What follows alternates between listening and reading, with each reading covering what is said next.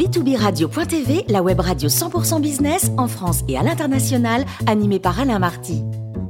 Bonjour à toutes et à tous, bienvenue à bord de B2B Radio.tv. Vous êtes 49 000 dirigeants d'entreprise abonnés à nos podcasts. On vous remercie d'être toujours plus nombreux à nous écouter chaque semaine. Aujourd'hui, nous retrouvons Jean-Marc Sylvestre, journaliste et économiste, chroniqueur sur Atlantico, CNews, Bismart et bien sûr B2B Radio.tv. Bonjour Jean-Marc. Bonjour Alain. En termes d'activité touristique, euh, l'été a démarré sur les chapeaux de roue. Est-ce que cette reprise préfigure aussi une rentrée dynamique et positive? Écoutez, je le, je le, pense, oui. Euh, j'ai jamais cru, moi, à un effondrement durable de l'activité économique. J'ai jamais cru à une vague de faillite ou de chômage qui nous aurait plongé dans, dans, une catastrophe comme beaucoup le craignaient. Vous savez, il y avait des oiseaux de mauvais augure qui nous vendaient euh, de la catastrophe euh, tous les matins. J'ai jamais cru à tous ces prophètes de, de malheur qui nous ont donc vendu des scénarios catastrophes. Non, les économies ont beaucoup souffert, c'est vrai, pendant la crise pandémique parce qu'on avait tout arrêté pour essayer de freiner le virus. Et le monde entier, ou presque, s'est arrêté de respirer. Mais rien n'a été détruit. Les actifs de production ont continué d'être entretenus, les camions sont restés au parking, oui, les avions sont restés sur les tarmacs, oui, les bateaux chargés de conteneurs n'ont pas bougé, oui. J'ajoute que les contrats de travail ont été préservés puisqu'on a généralisé le chômage partiel. Donc, rien n'a été détruit. Bref, on a mis les économies en, en coma artificiel, sous cloche. Mais dès qu'on a pu constater un recul du danger, eh bien le virus est tombé et la vaccination a ramené la confiance. Et la confiance a permis le redémarrage de l'économie. Les États, dont l'État français, ont été quand même très efficaces. Il faut reconnaître ça. Le quoi qu'il en coûte a été efficace.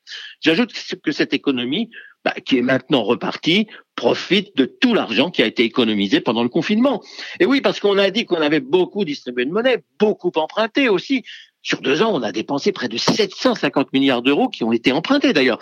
Bah, ça représente grosso modo l'équivalent de ce qui a été détruit en richesse et en croissance par le confinement. On a compensé. Donc, on a beaucoup emprunté, mais c'eût été une erreur de ne pas le faire. Les taux d'intérêt sont très bas, ils vont rester très bas, et l'argent distribué a été en partie épargné par les consommateurs, puisque jamais les Français n'ont autant épargné. C'est gigantesque. Et c'est quand même étonnant ce qui s'est passé. Alors, la reprise à laquelle on assiste profite principalement au secteur du tourisme? Oui, oui, absolument. Mais le tourisme, vous savez, c'est la première industrie française. Vous savez, la France, c'est pas, c'est pas très compliqué son économie. Elle a trois moteurs très puissants le tourisme, le luxe et l'agroalimentaire. Alors, ça redémarre dans le tourisme parce que c'est l'été et que les Français ont une furieuse envie de sortir. Il y a eu un sondage Louis Harris le, le mois dernier qui a été fait pour savoir ce dont les Français avaient envie à la sortie de ce confinement.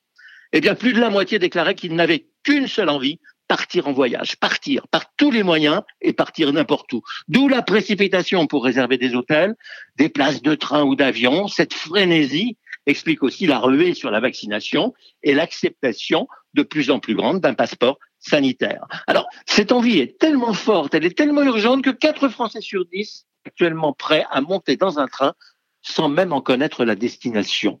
Sauf qu'ils savent très bien qu'il faut qu'ils soient vaccinés. L'envie de voyager est plus forte que l'envie d'aller en terrasse ou même au cinéma. Euh, Jean-Marc, est-ce qu'on sait déjà où les Français vont passer leur été? Oui, à peu près, on le sait, on le sait, à peu près 83%, euh, c'est-à-dire 8 Français sur 10 vont rester en France. Seuls 7% ont préparé un voyage à l'étranger parce que c'est compliqué, parce qu'ils n'avaient pas les réservations d'avion, euh, parce qu'il y a un problème de, de passeport vaccinal. C'est donc le touriste français qui va faire marcher l'industrie française parce que d'un côté, on sait que les étrangers, eux, ne viendront pas en masse comme d'ordinaire, les Anglais vont rester chez eux, euh, et puis les, Européens du Nord ne viendront pas très nombreux. Alors, pour être plus précis encore, mais ça, c'est pas une surprise, les trois régions françaises qui sont les mieux fréquentées, les plus fréquentées, chacun avec la Corse, la Bretagne, la Nouvelle-Aquitaine, c'est le tiercé gagnant, donc toutes les côtes et toutes les régions maritimes. J'ajoute que ces vacances-là vont être plus coûteuses, donc plus profitables au reste des autres secteurs, parce que les dépenses de vacances sont en nette progression par rapport à ce qu'on dépensait avant la crise c'est-à-dire en, 2019. Mais ça s'explique aussi par la masse d'épargne qui a été accumulé et par le pouvoir d'achat qui n'a pas baissé. Cette reprise-là traduit un climat de confiance. Et, alors, dites-nous, Jean-Marc, est-ce qu'il y a des risques de voir cette reprise fléchir en septembre? Oui, alors il y, y, a évidemment toujours des risques, mais ils sont moins probables et beaucoup mieux gérables. Il reste des incertitudes sur le coronavirus et sur une possible quatrième vague, ce qui casserait à nouveau la, la, la confiance. Ça n'est pas exclu si on rate la vaccination, par exemple, parce qu'on a encore beaucoup de Français qui hésitent et qui se méfient un peu du vaccin. Il reste aussi des risques sociaux parce que l'on va débrancher toutes les perfusions qu'on a installées et on va s'apercevoir que les entreprises vont tomber parce qu'elles étaient malades avant. Il y a des petites et moyennes entreprises qui vont tomber parce qu'elles n'ont pas assez de fonds propres, mais elles n'en avaient pas avant. Elles vont tomber parce qu'elles n'ont pas assez de trésorerie, elles n'en avaient pas avant. Mais le principal risque, voyez-vous, va vous surprendre, il va provenir du manque de salariés. On va manquer de personnel. Dans l'hôtellerie, on en manque déjà. Dans la restauration, on en manque déjà. 30% des établissements n'ont pas ouvert parce que leur personnel a disparu. On va manquer de professionnels dans le bâtiment, dans la réparation mécanique, dans les services, dans le digital aussi. On va manquer de développeurs, de spécialistes du marketing digital ou du e-commerce. Pôle emploi nous dit qu'on va manquer à peu près de 300 personnes. Au niveau des risques, eh bien, on va rentrer aussi en campagne électorale, tout le monde le sait, pour les présidentielles. Et ça, c'est jamais simple. Et, pourquoi juste cette pénurie de, de main-d'œuvre, Jean-Marc? Bah écoutez, sans polémique, je crois que le confinement a fait réfléchir ceux qui n'étaient pas très heureux dans leur travail. Beaucoup de ceux qui se sont retrouvés en télétravail ont perdu le goût d'aller au bureau. Se faire une heure de métro à l'aller, une heure de métro au retour, non. Et puis, euh, nous manquons de compétences, nous manquons d'expertise. Les plus brillants veulent partir à l'étranger. Les moins brillants veulent abandonner leur job ou en chercher un autre via une formation. Il y a beaucoup de projets qui ne se concrétisent pas actuellement à cause du manque de main-d'œuvre. Mais globalement, je crois que les moteurs de la croissance sont allumés, le commerce extérieur va repartir, la consommation est d'ores et déjà repartie, l'investissement aussi, et les taux d'intérêt vont rester très bas, donc ils vont pouvoir financer ces développements. Donc, il y a plus de raisons d'être optimiste et positif que d'être pessimiste.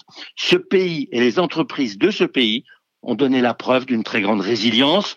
Donc l'été sera bon, les vendanges seront généreuses, mon cher Alain. Mais ça, vous le savez déjà, parce que les vendanges, vous, vous sont beaucoup plus familières qu'à moi. Merci beaucoup, Jean-Marc Sylvestre, et rendez-vous dans un mois à bord de b2b radio.tv.